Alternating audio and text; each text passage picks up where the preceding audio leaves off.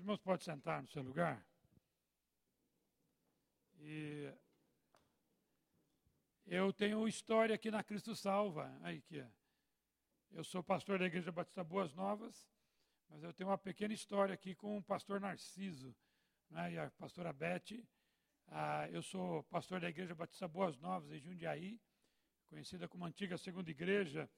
Pastor Narciso e a pastora Beth se converteram lá na nossa igreja, já faz um bom tempo, né? E eu não me lembro que ano, mas é, um ano ali, o, meu irmão, inclusive o pastor Clóvis, da Casa de Deus, né?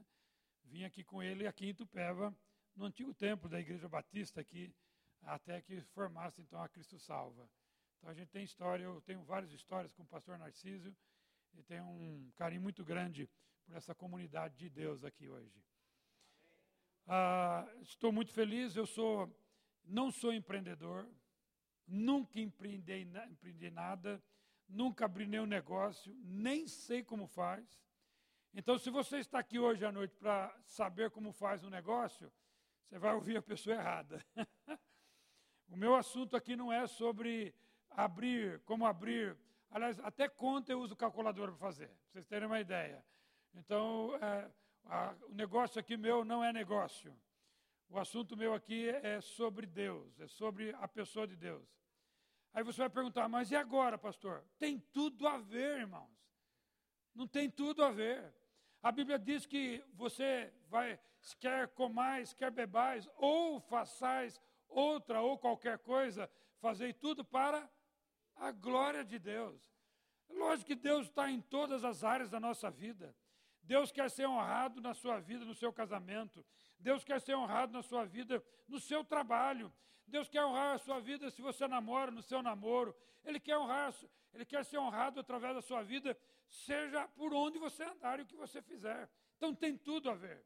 Eu, quando fui convidado, é, eu passei um tema para os irmãos é, para falar, e alguns vão pensar assim: bem, esse tema foi dado justamente por causa do negócio. Não, foi dado justamente por causa da vida do cristão. E eu coloquei o tema aqui de razão versus fé. Tem tudo a ver com a gente.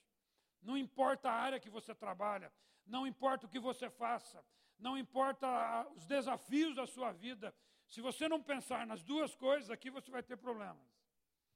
Eu fui missionário por 20 anos, de uma missão chamada Missão Novas Tribos do Brasil, uma missão que trabalha com indígenas. Ah, fiquei envolvido e eu, ah, se me permite, eu vou contar algumas experiências no decorrer da nossa palestra aqui.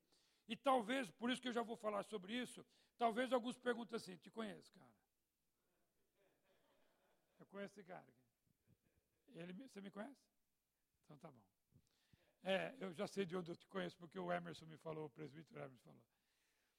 Da casa de Deus, da igreja. 25 anos. Você tem mais que 25, então. Ok. Já foi a boa dica para nós. Eu, eu, não sou bom de conta, mas pensar nessas coisas eu sou bom rápido. É. E eu vou falar já por que, que eu estou contando isso. Porque quando eu contar uma experiência missionária, quando eu contar uma experiência, talvez você que está me ouvindo vai pensar o seguinte: ah, isso aí é para missionário. Ah, essa experiência aqui é para pastor, para missionário. Irmãos, não é para pastor, para missionário. É para pessoas que temem a Deus. Então, quando você pensar em experiência, não pensa, ah, só acontece se eu for na obra missionária. Aliás, é uma coisa tão impressionante. Quando você fala de obra missionária, as pessoas acham que o missionário é um extraterrestre, porque ele tem experiência que ninguém tem. E não tem nada a ver. Mesmas, hoje eu sou pastor de uma igreja local, a mesma experiência missionária tem na igreja, e eu tenho certeza absoluta que você tem e você pode ter também. A questão não é quem nós somos, a questão é o Deus que age em nós. Essa é a diferença. E eu queria falar sobre esse tema, razão versus fé, um tema que eu imagino que é um tema lidado constantemente por nós. Talvez alguns já ouviram falar sobre esse assunto, já degustaram um pouquinho sobre ele, lendo algum livro sobre fé, sobre razão, sobre essas questões. Eu, eu imagino que alguns já fizeram isso. E eu queria fazer algumas perguntas para a gente introduzir. Será que a gente deve menosprezar um ou outro? Será que a gente deve colocar a razão de um lado e agir só pela fé? Ou não, vamos agir pela fé e esquecer a razão de, de um outro lado? Será que é isso? É dessa maneira que Deus quer que nós ah, tomemos a, as ações?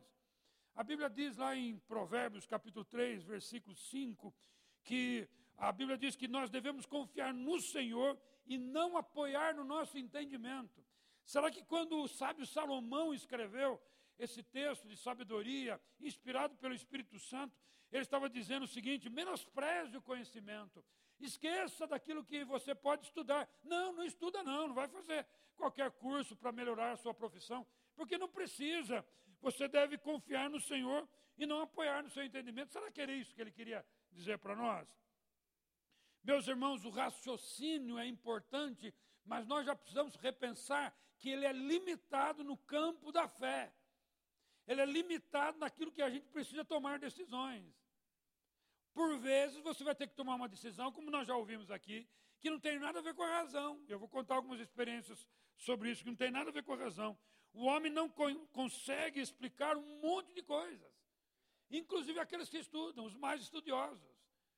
Ah, não consegue explicar porque são inexplicáveis. Eu sou professor de Bíblia, sou professor de geografia bíblica também, e eu estava estudando sobre a passagem do Mar Vermelho. Todos conhecem a passagem, lá em Êxodo, quando o povo estava à beira do mar. E eu estava lendo um artigo do jornal O Globo, lá do Rio de Janeiro, de um geólogo que estava escrevendo sobre aquele evento. E ele estava tentando explicar, na lógica, o evento.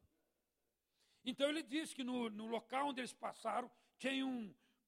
O leito do, do Mar Vermelho é, é levantado, e aí vem um vento que sopra de vez em quando lá, que ninguém sabe quando, e aquele leito daquele, daquele mar, então sobressai e as pessoas podem passar. Bom, é interessante uma coisa que ele disse, que porque realmente a Bíblia diz que Deus mandou um vento oriental antes que o povo chegasse naquele lugar. É interessante isso, porque Deus já começa a mandar a provisão antes que antes que a necessidade chegue, muitas vezes. E aí, quando ele viu que ele coloca lá, ele fala sobre isso. Eu falei, mas como que explicar um fato é, geológico para um milagre que ocorreu? Primeiro, o leito não era tão largo para passar o povo todinho que passou naquele lugar. Não poderia ser um leito apenas de, um, de uma estrada estreita. Imagina, 3 milhões de pessoas passando numa estradazinha, passando assim, né? Porque tinha que passar de lado. Porque não cabia duas pessoas do lado. Não dava para ser isso. O geólogo esqueceu de que havia um Deus tão grande fazendo um milagre naquele lugar. O homem não consegue explicar a origem da vida. Você está aqui hoje respirando, nós não conseguimos explicar a origem da vida. Aliás, a sociedade está tentando fazer isso, a ciência está tentando. A ciência está tentando reproduzir o Big Bang, a criação do universo. Por que, que estão tentando? Porque eles não conseguem explicar. O homem não consegue. A teoria da evolução é uma teoria justamente porque não se consegue explicar o fato da criação, uma criação divina. Então nós temos que lembrar que há coisas que são inexplicáveis. Tem coisas que vai acontecer na tua vida que você não vai poder explicar para ninguém, que não, vai, não tem nem explicação. Tem que crer nisso. Tem que crer. Me permite contar uma experiência para os irmãos. Eu, uma vez eu fui, eu estava no seminário, era professor de seminário, fui professor por 17 anos em um seminário, 10 anos em outro, e eu estava no seminário, miss, era missionário, uh, lecionando para futuros missionários, e eu tinha um desejo muito grande, eu e minha esposa tínhamos desejo de trabalhar com um povo chamado Wayampi, no norte do Brasil, lá no, no Macapá. E um dos nossos, meus alunos, queria conhecer Macapá. Queria conhecer porque ele queria trabalhar ou Macapá ou Oiapoque. Oiapoque é a última cidade lá uh, do, do Amapá, divisa com a Guiana francesa. E ele chegou para mim e disse assim, professor, fiquei sabendo que você gostaria muito de conhecer Macapá, não é? Você não quer ir comigo? Vai eu, minha esposa, meu filho, e você pode me ajudar a dividir volante daqui de Jacutinga, onde eu estava, até Belém. E de lá a gente vai de embarcação. Você topa aí comigo? Eu falei assim, topo. Ele falou assim para mim, só que é o seguinte, você não precisa me ajudar com combustível daqui até Belém. Você precisa pagar as alimentações e também as hospedagens que a gente vai parando na estrada e depois a embarcação até lá. Ele falou, tá bom. Meus irmãos não tinham nem um real no bolso. Eu não tinha dinheiro. Ah, e aquele projeto foi um, um, alguns meses de planejamento. Chegaram, eu tinha contado isso para minha mãe, saudosa minha mãe, é, e ela, é, 15 dias antes de eu viajar, a minha mãe perguntou para mim, meu filho, você vai naquela viagem? Falou, mãe, eu vou, você tem dinheiro? Falei, não. mas como que você vai, meu filho? Falei, não sei, mas se Deus quer, eu vou, se Deus não quer, eu não vou. Meus irmãos, naqueles dias, uma pessoa depositou um dinheiro na minha conta. Foi naquela época que não tinha Pix, sabe disso? Que não tinha nem e-mail, faz um tempo isso. Não tinha nem e-mail. Eu sabia quem era que tinha depositado, porque esse irmão me mandava uma oferta todos os meses para mim. Ele fez isso por 13 anos sem falhar numa vez só, sequer. E eu sabia que naquele dia era dele. Mas era um valor muito maior do que ele mandou. Quando eu fiz as contas, dava para ir, mas não dava para voltar. Eu olhei para minha esposa e disse o seguinte: e aí, minha esposa, o que nós vamos fazer? Ela falou: o que, que você pensa? Eu vou. Falei, então vai. Ela não queria se livrar de mim, não, tá certo? Então você vai. Bom, se Deus proveu para ir, eu vou. Ele vai prover para voltar. E eu fui. Meus irmãos, eu cheguei em Macapá sem um real no bolso. Sem nada. Ah, cheguei em Macapá, desculpa, é, nós chegamos em Macapá, depois eu peguei um ônibus, fomos, fomos até Oiapoque. Cheguei em Oiapoque sem um real no bolso. Conheci as aldeias, a Galibi, Caripuna, a, a, a, várias aldeias que tem lá no, na região do Brasil e na região lá da Guiana Francesa. Conhecemos tudo lá, fantástico trabalho. Um missionário que fazia um trabalho fantástico lá, Silvia Olinda, que faleceram um ano depois, num naufrágio, ali naquela região. Ah, aconteceu um grande avivamento por causa do falecimento deles. Mas é, foi, lá, foi lá, quando faltavam três dias para eu voltar tinha nenhum real. O meu, o casal que me convidou para ir não sabia que eu não tinha nenhum real para voltar. Não sabiam. Era a minha coisa eu com Deus. Senhor, o Senhor me trouxe, o Senhor vai me voltar. Nós fomos almoçar, duas jovens é, missionárias que moravam numa casa, é, nos convidaram para uma refeição. Ah, e elas foram lá, nós estávamos sentados à mesa para uma refeição, duas missionárias, presta atenção, duas missionárias, jovens. Estavam sentados, de repente uma delas levantou foi no quarto e veio com um saquinho desse tamanhozinho assim, cheio de ouro. Missionário com ouro, já viu isso? Só coisa de Deus, não é não? Eu não sabia, fiquei sabendo que naquela região, o Oiapoque comercializam ouro vindo da Guiana Francesa. E eu não sei como, mas elas falaram, nós temos esse ouro em casa. Falei, ah, é? Missionário tem ouro em casa? É. Então, eu senti no coração deixar com vocês para ajudar a viagem de vocês. Fomos no mercado de ouro, vendemos. Eu cheguei em casa sem um real no bolso. Do mesmo jeito que eu fui, foi do mesmo jeito que eu voltei. Às vezes você não consegue explicar um negócio desse, velho. Como que você vai explicar? Duas missionárias solteiras com ouro em casa. Como que você explica isso? Eu não tenho como explicar. Eu não sei nem como explicar esse negócio. Então tem coisa que não dá para explicar, meus irmãos. Você não vai conseguir explicar. Você não vai conseguir explicar para as pessoas. Mas apesar disso, não estou dizendo que nós devemos deixar o raciocínio de lado. Se você tem uma empresa, você precisa pensar nela, você precisa programar, você precisa fazer a sua parte, você precisa economizar, você precisa achar os fornecedores que são bons e os mais baratos. É normal isso. Então o raciocínio é importante, o raciocínio é necessário. A Bíblia fala da razão que nós devemos ter, inclusive fala até de um culto racional em Romanos 12. O que é o culto racional? É um culto consciente do que eu estou fazendo, do que o pastor acabou de falar. Nós estamos cantando, será que nós sabemos que estamos cantando? Será que nós sabemos o que nós estamos prometendo doar para Deus? Isso é razão racional.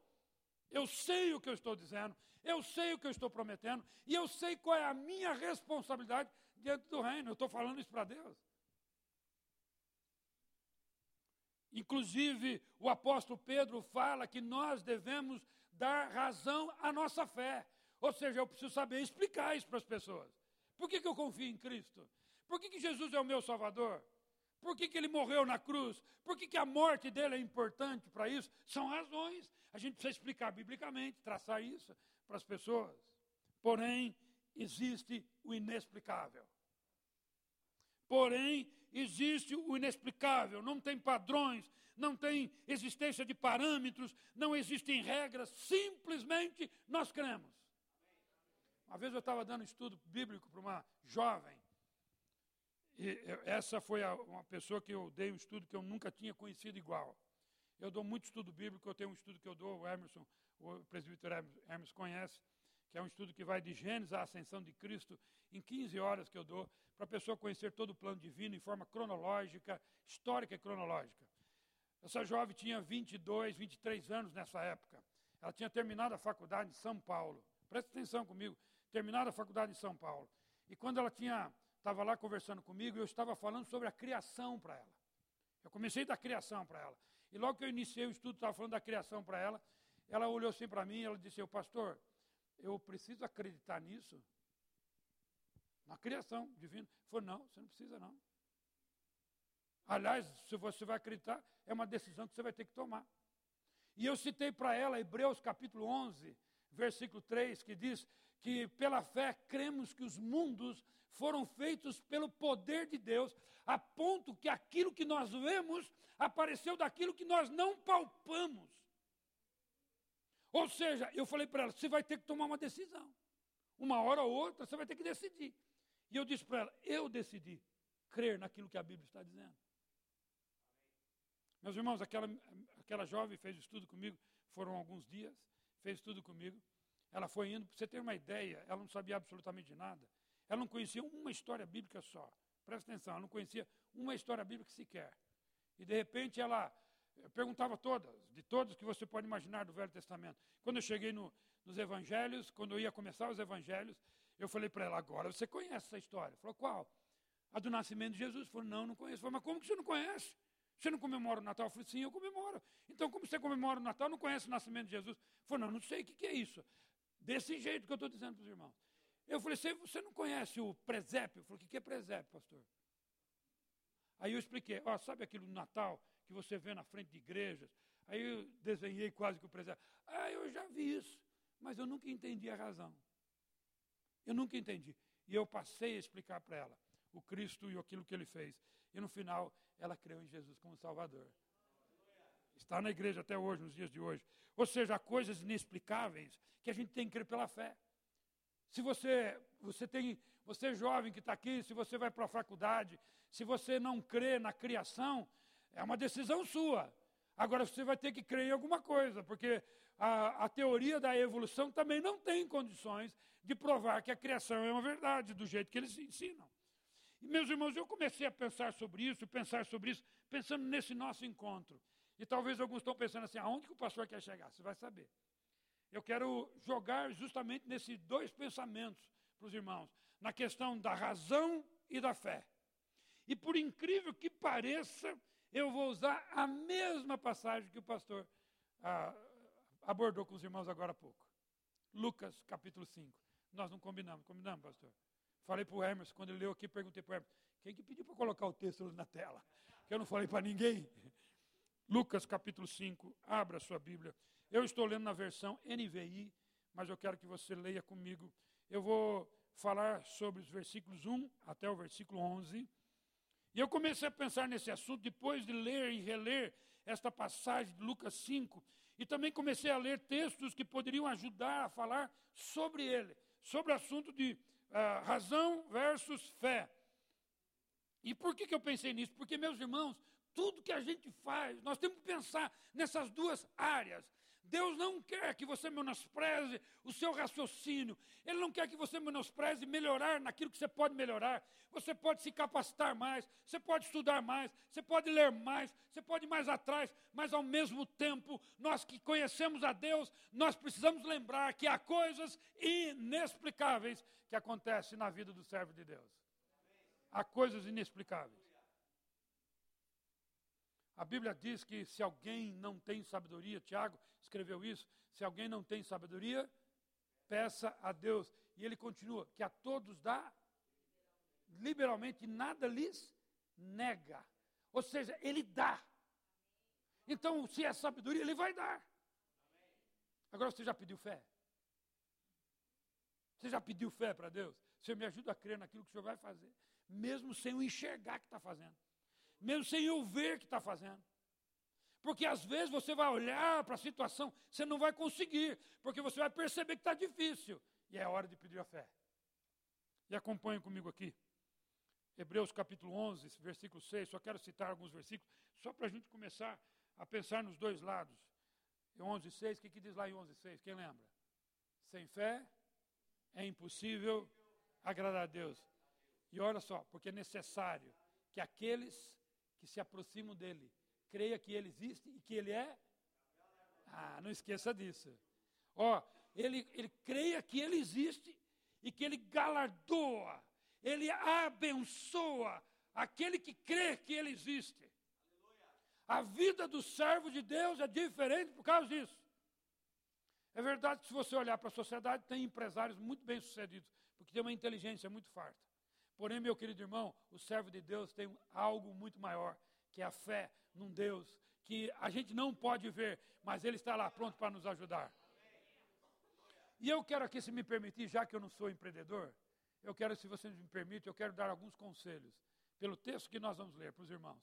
Alguns conselhos que eu quero dar para os irmãos, aqui através do texto de Lucas, ver como nós podemos lidar com a razão e a fé na história da nossa vida. Acompanha comigo, eu vou ler no texto e vou dando aqui para os irmãos. Eu, eu tenho até meia-noite, é isso que o senhor falou? Eu não estou enxergando lá, é oito e meia? É, até onze e meia, né? Isso aí. Cap não é não, fica tranquilo, eu vou terminar no tempo certo. Versículo 1, acompanha comigo aqui, versículo 1 certo, eu estou lendo na versão NVI, tá bom? Ele está colocando em outra versão, mas acompanha comigo. Certo dia, Jesus estava perto do lago de Genezaré e uma multidão comprimia de todos os lados para ouvir a palavra de Deus. Se você quiser um primeiro conselho para você poder saber lidar com razão e fé, meu querido irmão, ouça, entenda e creia na palavra de Deus. Ouça, entenda e creia na palavra de Deus. Meu querido irmão, se tem algo que a gente precisa dar ênfase nas nossas vidas, naquilo que nós fazemos, não importa o que seja, são as escrituras que Deus deixou para nós. Ela é um manual para a nossa vida. Meus irmãos, tem pessoas querendo fazer as coisas de Deus desassociada da palavra de Deus. É impossível. Você não pode cuidar da tua vida, você não pode cuidar da tua família, você não pode cuidar da tua empresa desassociada das Escrituras. Você precisa ouvir. Você quer saber o que Deus quer fazer para a tua vida? Você quer saber o que Deus quer fazer na tua vida? Você quer saber o que Deus quer fazer na tua vida? Então leia a Bíblia. Estude a Bíblia. Eu quero saber como que Deus age, mas eu nem entendo de Deus. Eu quero que Deus age na minha vida, mas eu não quero Deus na minha vida. Eu preciso ler a Bíblia. Meus irmãos, eu estou impressionado. Eu tenho é, ido em muitas igrejas para falar sobre a Bíblia. Eu estou impressionado na quantidade de pessoas dentro das igrejas que não leem a Bíblia. Que não leem a Bíblia diariamente. Que não se debruçam sobre ela. Pais que estão aqui, que em vez de ensinar a Bíblia para os filhos, entregam um aparelho de celular e ficam tranquilos na vida, está tudo bem sem saber que os filhos estão aprendendo algo que não tem nada a ver com a Bíblia. Entrega os filhos a professores que eles nem conhecem, nunca viram na vida. Meu querido irmão, presta atenção. Se você quiser alguma coisa de Deus na tua vida, seja na tua casa, na tua família, no teu negócio, você precisa aprender uma coisa. Você precisa ter a, o desejo, a, a ânsia de ter a palavra de Deus no coração. Eu, você, quer, você quer acertar mais ou quer errar mais? Se você quiser acertar mais, vai na Bíblia. O próprio salmista diz: Eu guardei a tua palavra no meu coração para eu não pecar contra ti. Meu querido irmão, tem gente que guarda tanto, mas tanto que até esconde que nem acha mais. Não é não? Presta atenção, você precisa pegar a Bíblia, guardar a Bíblia, ler a Bíblia, amar a palavra de Deus.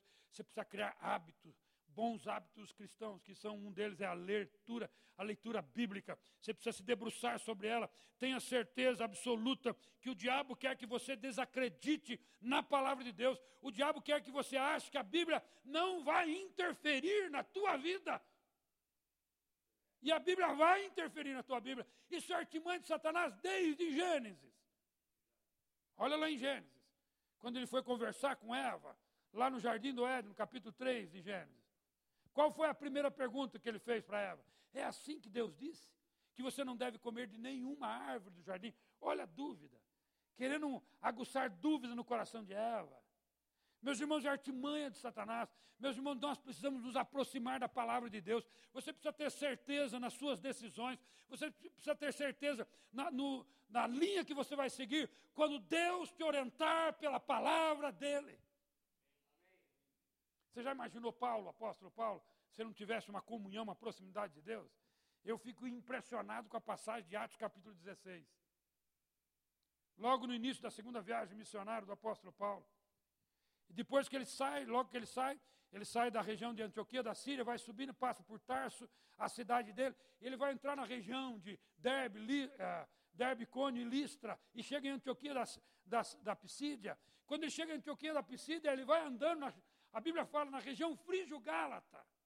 E a Bíblia diz o seguinte para a Bíblia diz o seguinte: que Paulo queria ir para a Ásia, à sua esquerda, descer na Ásia. A Bíblia diz que o Espírito Santo o impediu. Você vai perguntar, pastor, como que ele impediu? Não sei, mas impediu. E ele sabia que era o Espírito Santo. E eu fico pensando, mas como? Ele ia fazer uma coisa de Deus lá. Talvez você está pensando, isso aqui é bom, isso aqui é legal fazer, eu vou fazer. Mas Deus não quer que você faça. Deus quer que você faça outra coisa. E você está aqui insistindo numa coisa que Deus não quer que você faça. E eu não estou dizendo de coisas ilícitas, eu estou dizendo de coisas boas, que era o caso do apóstolo Paulo. Paulo estava indo lá para uma coisa muito boa.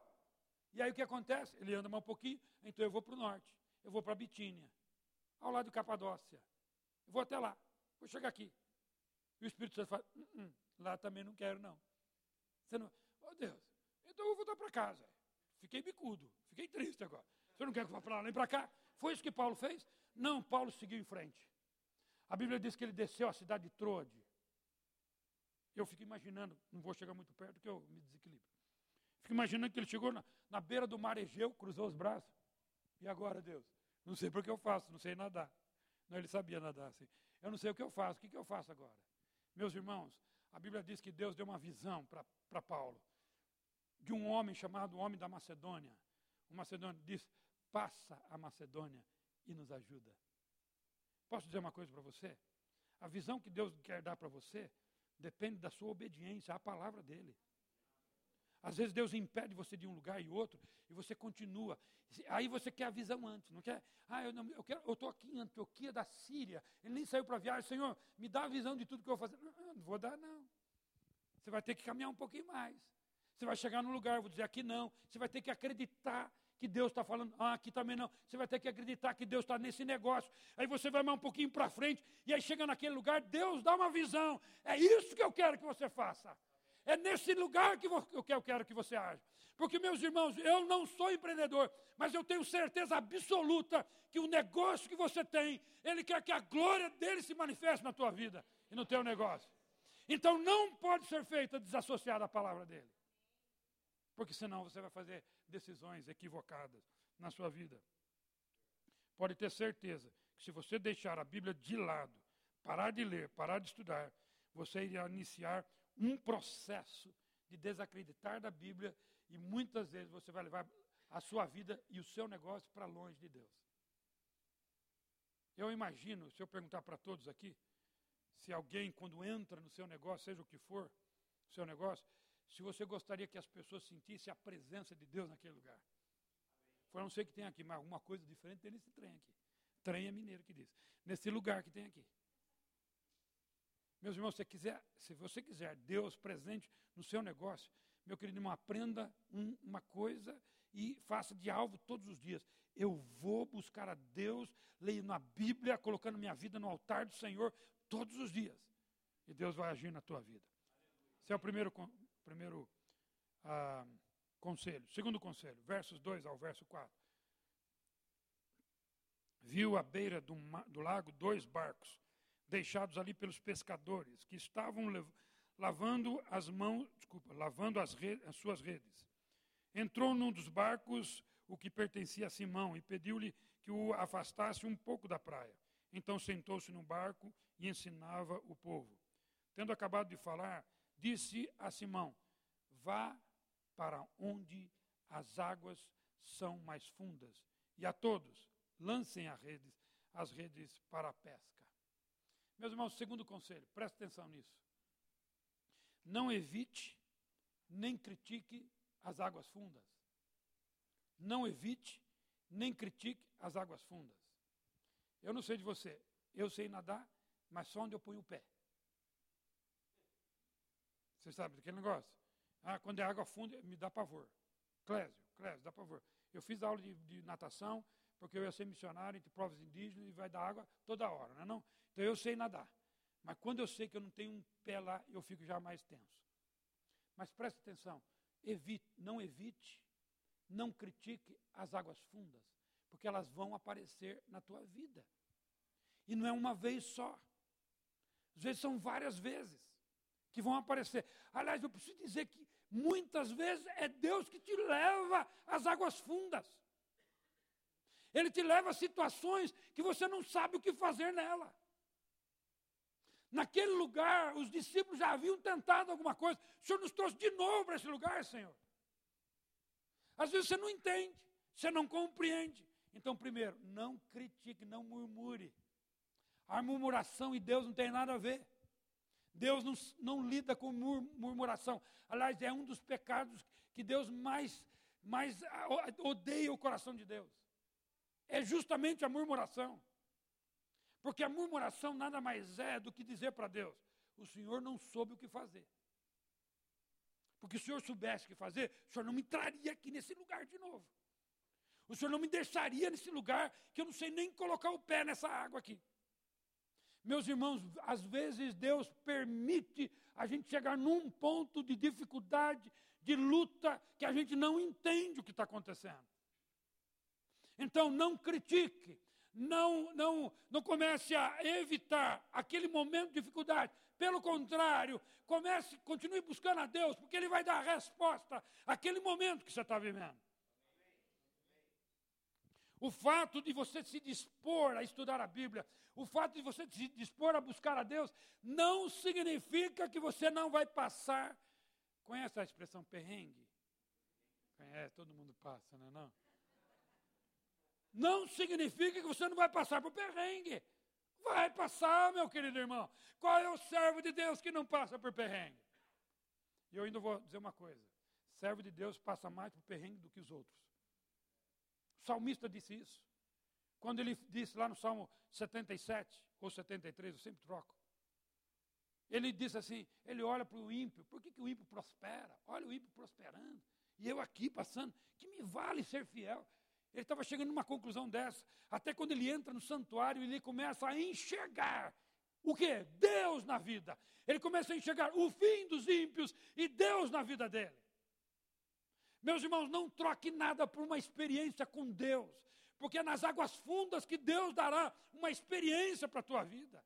Então não critique, não comece a murmurar, não evite, aproveite o momento que Deus está te dando. Você passa por situações difíceis e fica pensando: por que, que isso está acontecendo comigo? Eu sou fiel, eu procuro servir a Deus, eu estou buscando a Deus todos os dias. E você pergunta por quê? Então pergunta, Senhor, para quê? O que, o Senhor quer isso para a minha vida? O que o Senhor quer me ensinar aqui? Qual é o testemunho que o Senhor quer que eu dê lá na frente sobre o que o Senhor quer fazer na minha vida? Porque Deus fará. Você passa por situações difíceis e fica pensando, mas não paramos para pensar que são nos momentos em nossas vidas difíceis que a nossa fé é provada e a gente começa a enxergar o milagre que Deus quer fazer. É só nisso. Mas muitas vezes nós estamos prontos para criticar. Deus deseja fazer uma grande obra na sua vida, presta atenção. Deus deseja fazer uma grande obra na sua vida. Ele deseja fazer uma grande obra na sua vida. E eu e você estamos prontos para criticar e murmurar? Não faça isso. Não perca a oportunidade que Deus está te dando. Está passando por luta, irmão? Dá glória a Deus. Está passando por luta, irmão? Dá glória a Deus. Glorifica a Ele. Senhor, obrigado porque eu sei que o Senhor vai me ensinar coisas tremendas aqui, para eu enxergar o que o Senhor vai fazer lá na frente. Senhor, me ajude. Peça para Deus, Senhor, é, não permita que eu perca esta oportunidade que o Senhor está dando, Senhor. Mas que eu possa aprender com essa oportunidade. Eu já preguei uma vez sobre aquele paralítico ah, de Cafarnaum, lá em Marcos capítulo 2, não sei quantos irmãos lembram dessa passagem. E eu, eu fico pensando, sabe o seguinte? Eu já pensei várias vezes naquela passagem, mas eu acho impressionante vários fatores daquela passagem. Quando os amigos levaram, viram aquela multidão, podia ter voltado, não dá para entrar, outro dia a gente vem. Não, eles deram a volta, fizeram, fizeram uma escada. Imagina levantar um homem numa maca, é, subindo uma, uma escada em cima de um telhado. Meu, deve ter sido muito difícil. Chegaram lá em cima, eu fico imaginando que eles ficaram ouvindo assim para ver onde que Jesus estava na casa, porque eles podiam ver. Opa, está aqui. Fazer o um buraco no telhado e descer a maca. Fizeram todo esse trabalho, presta atenção, fizeram todo esse trabalho. E quando chega lá embaixo, o que Jesus fala para ele? Perdoados são os seus pecados. Eu, eu, eu, se eu fosse paralítico, Senhor, não vim aqui para isso não, é. Eu vim buscar outro milagre. Um milagre que é esse, né? Peraí, Senhor, esse não é assunto aqui. Olha como que eu estou, estou deitado numa maca, Senhor. Senhor vai falar de pecado, como falou outro dia de pecado. Agora o que eu quero é ser curado. Não era isso? Mas Deus queria fazer coisas muito maiores na vida daquele homem e na vida das pessoas que estavam ao redor dele. Às vezes você não entende as águas profundas porque você está olhando só para a situação momentânea. Então Deus quer fazer coisas muito maiores na sua vida e na vida das pessoas que estão ao redor e às vezes até distante disso. Deixa eu contar uma experiência os irmãos. Eu falo demais, né, pastor? Deixa eu te contar rapidinho. Aconteceu um acidente de automóvel envolvendo professores do seminário. Eu estava no último ano do meu seminário. No próximo ano eu me tornei professor. Isso foi em 89. No meu último semestre. Estava no meu último semestre. Eu ia me formar em dezembro. O que aconteceu foi em novembro, 11 de novembro, aqui em Jundiaí. Professores meus lá do seminário estavam indo para São Paulo para pregar numa igreja. E aqui no trevo, antigo trevo de Tu, que tinha, que hoje é totalmente diferente, ali aconteceu um acidente, houve três acidentes, no trevo, no meio e atrás. O do meio foi desses professores. Um professor morreu na hora, o outro morreu a caminho do hospital. Meus irmãos, foi uma coisa que abalou todos nós lá no PNL, seminário. Tinha três alunos atrás, uma aluna que estava atrás do motorista, era a neta do motorista, morreu também uma semana depois que ela, ela bateu a cabeça na cabeça do, do professor. A do meio ficou viva e a outra ficou viva, estão vivas até hoje, serve a Deus, louvado seja Deus. Mas não presta atenção no que aconteceu. Naquele dia, duas irmãs estavam conversando, uma lá no seminário onde eu morava e outra aqui em Campinas. Uma é viva ainda, a outra já faleceu. Estava conversando aqui, a outra em Campinas. Estava conversando sobre o que tinha acontecido. E ela estava falando sobre Deus, sobre o que Deus estava fazendo naqueles dias ali, e estava falando sobre a mão de Deus, apesar do motivo. Sabe o que aconteceu? Um homem, em cima de um poste, arrumando a linha telefônica, sem querer pegou no ouvido a conversa. Ele não conseguiu parar de ouvir. Ele entrou no meio da conversa. Ele falou assim: me explica, por favor, que, que história é essa? Vocês estão falando de tragédia, falando de coisas boas de Deus, me explica. Elas evangelizaram aquele homem em cima do poste. Sabe o que aconteceu? O homem se converteu. Aí você fala, mas como que isso aconteceu? Não sei, só sei que aconteceu. A gente não entende o agir de Deus. A gente não entende o que Deus quer fazer. Meus irmãos, a gente precisa estar atento. Não murmure, não reclame. Esteja atento ao que Deus quer fazer. Porque você não está vendo, mas Deus está vendo. Amém. Segundo conselho, está comigo? Terceiro, verso 5, a parte A. Depois que Deus deu a ordem, Jesus deu a ordem, lancem as redes para a pesca.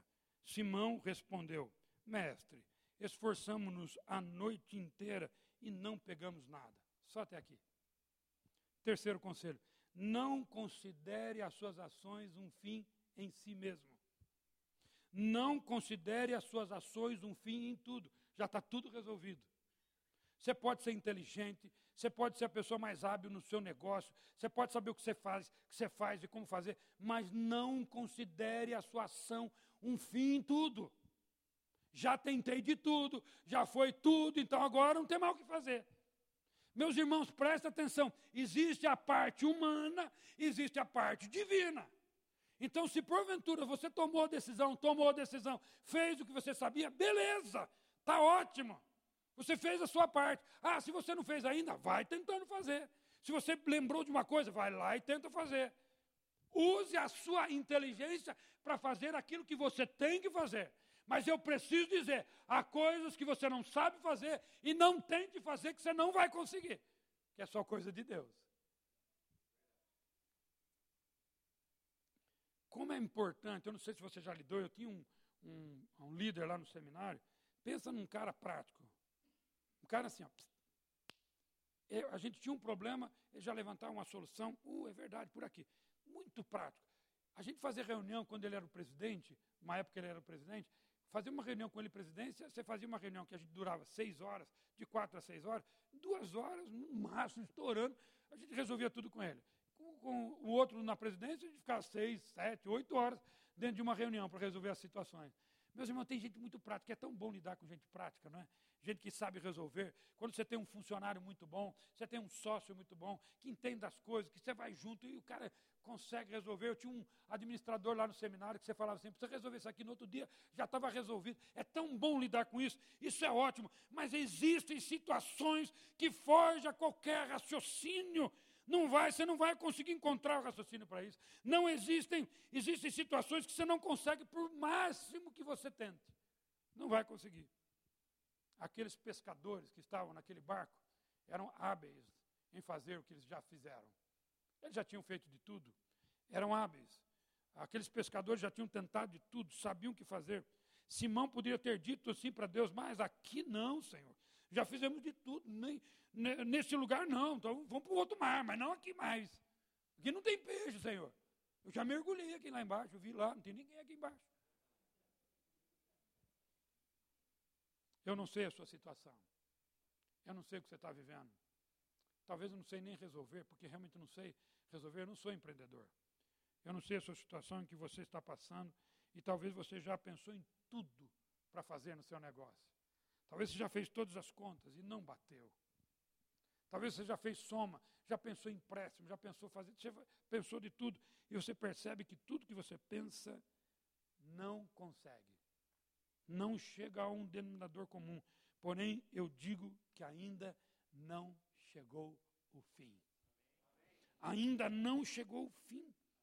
Pois se você crê que Jesus está junto contigo, se ele crê, se você crê que ele está nessa história, ele sempre traz soluções surpreendentes. Que você não consegue ver, que você não consegue enxergar na hora. Por mais hábil que você seja na área que você está no seu empreendimento. Por isso, preste atenção, não considere as suas ações um fim. Aguarde, Deus tem um milagre para fazer. E olha o que acontece aqui. Quarto conselho, estou acabando, tá? Quarto conselho, olha a parte B, que vocês conhecem muito bem. Mas, Pedro responde, mas porque és tu quem está dizendo isto, eu vou lançar as redes. Quarto conselho, obedeça a tudo que Jesus te pedir. Não deixa nada para fora, não. Meu. Seja exagerado na obediência. E eu vou dizer uma coisa para os irmãos: é a coisa mais difícil para a gente fazer. Se alguns acham aqui que obediência é fácil, você está enganado. Obedecer a Deus é muito difícil. Por que, que é muito difícil? Porque nem sempre há uma lógica na obediência.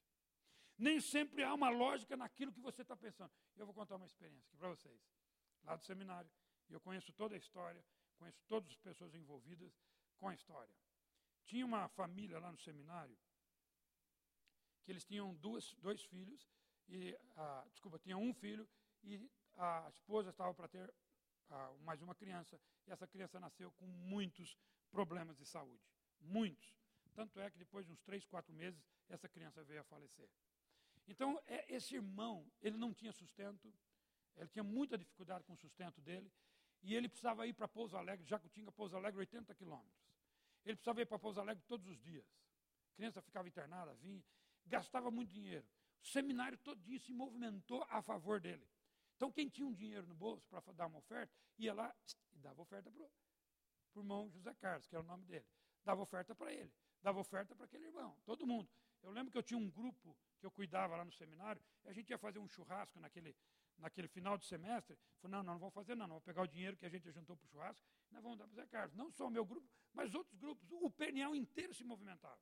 Tinha um casal que ele estava com uma oferta para dar para José Carlos.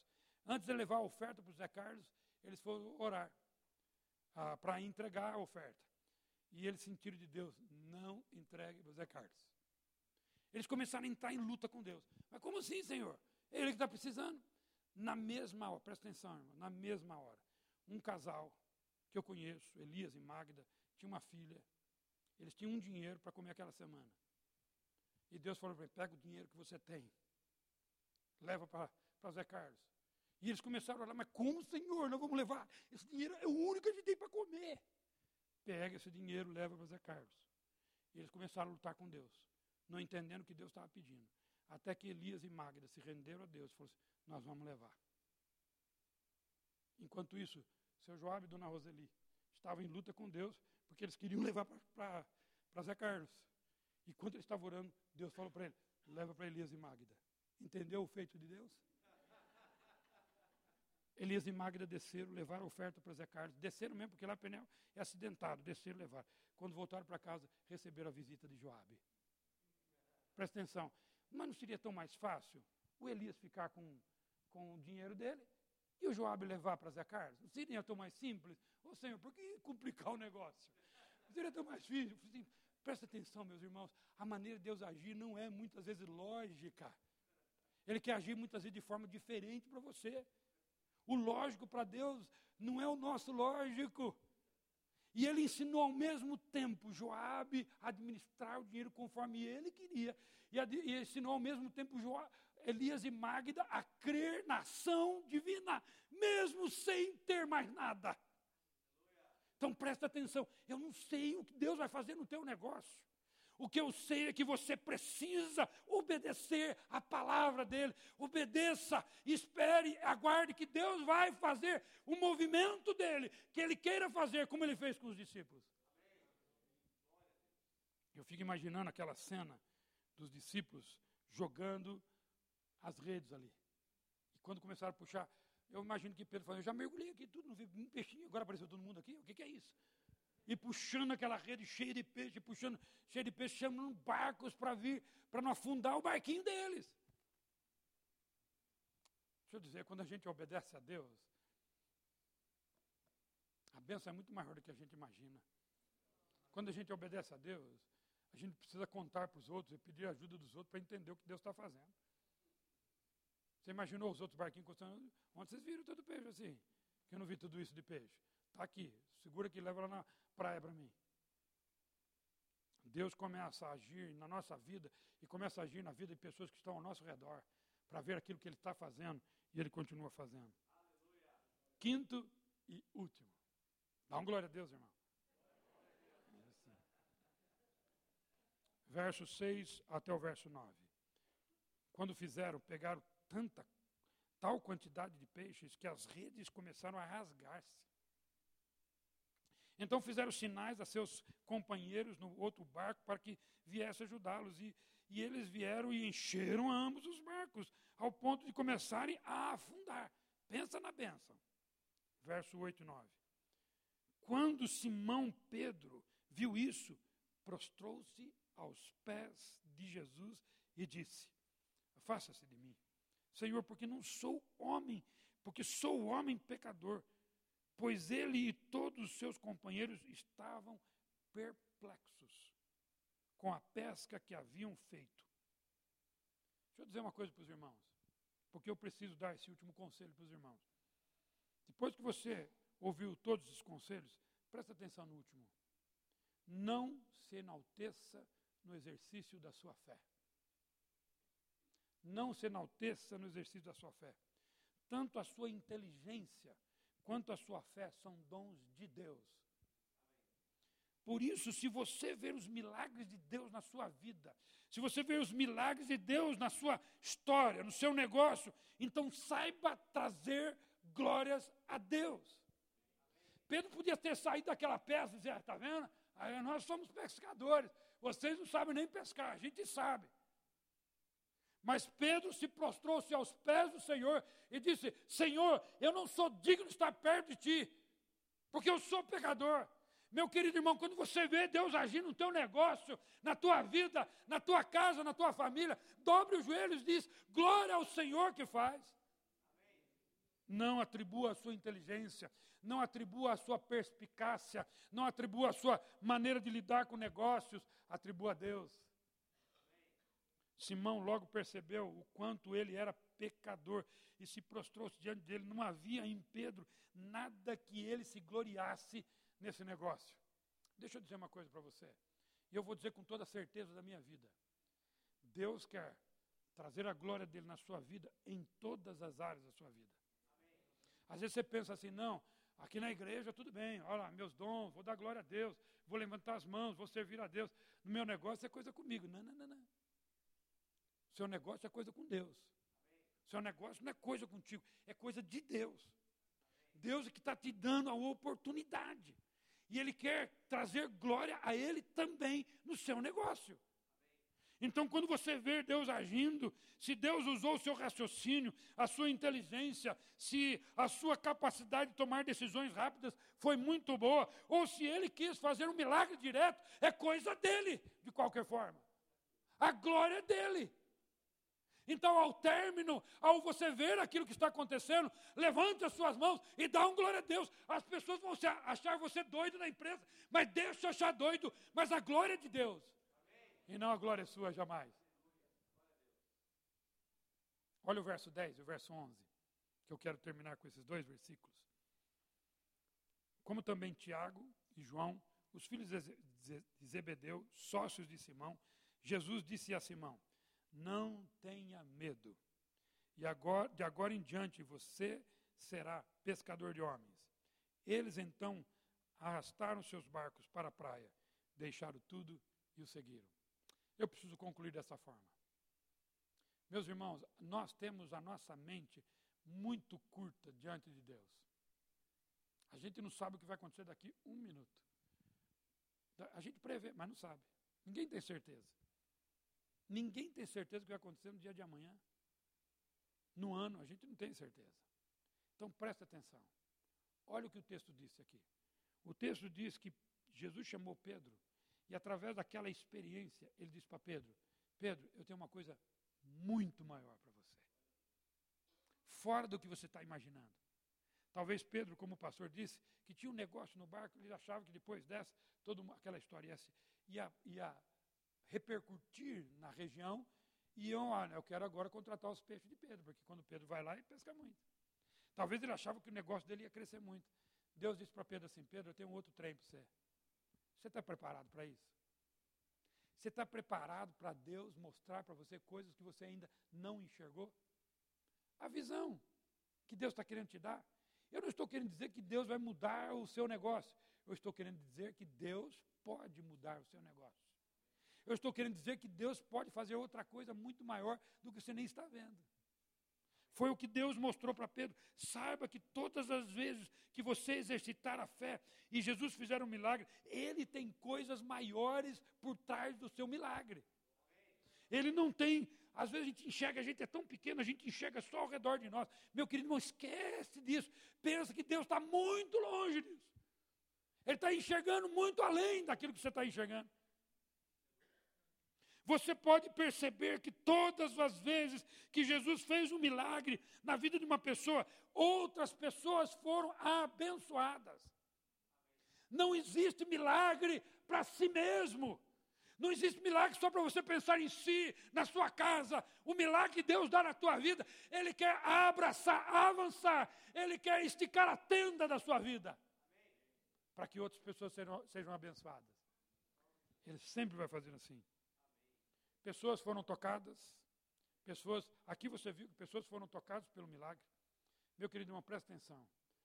Deus quer fazer um milagre na tua vida, mas o milagre não é só para a sua vida. O milagre é para a sua vida, para a sua casa e para a vida de pessoas que talvez você nem conheça. Vou terminar com um conto, com uma história assim, missionária. Lembra? Minhas histórias são missionárias. E eu conheço também um missionário. Missionário americano, trabalhava entre o povo Yanomami, no, no Amazonas.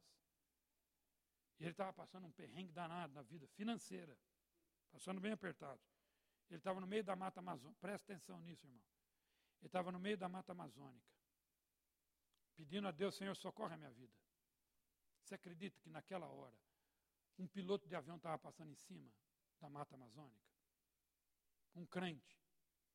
Esse crente americano, passando em cima da mata amazônica, ele olhou lá de baixo, uau, que tapete verde é esse? E ele pensou, será que tem alguém, gente que mora aqui? E ele viu fumaça. O que, que ele pensou? Onde há fumaça, há fogo. Onde há fogo, há gente. Ele chegou nos Estados Unidos. Ele abriu o mapa e localizou o lugar que ele passou. Ele foi atrás de agências missionárias que trabalham lá. Descobriu a New Tribes Mission, uma agência americana. E descobriu o missionário que estava naquele lugar. Ele começou a sustentar aquele missionário sem conhecê-lo por anos. Foi depois dos quatro ou oito anos, me lembro agora, que ele conheceu esse missionário, que eu conheço ele até hoje. Presta atenção. Quando você pensa na bênção na tua vida, às vezes você pensa só para você. Hum, Deus quer alagar a tua tenda. Você precisa ver mais longe. Você precisa começar a ter os olhos de Deus na tua vida. Para você enxergar aquilo que Deus quer fazer, o milagre que Deus quer fazer. E através do milagre na tua vida, alcançar outros. Outros serem abençoados, outros serem alcançados, outros serem atingidos pela tua vida, pelo testemunho da tua casa, pelo testemunho da tua empresa, por aquilo que Deus quer fazer. Mas você precisa ter a visão de Deus. Mas vamos começar no primeiro conselho de novo? Não vou falar tudo de novo, não, fica tranquilo. Vamos começar no conselho primeiro de novo? Primeiro conselho é Bíblia. Busque a Deus. Porque você só vai começar a ter as experiências com Deus quando você tiver intimidade com Ele. Eu queria que você abaixasse a sua cabeça.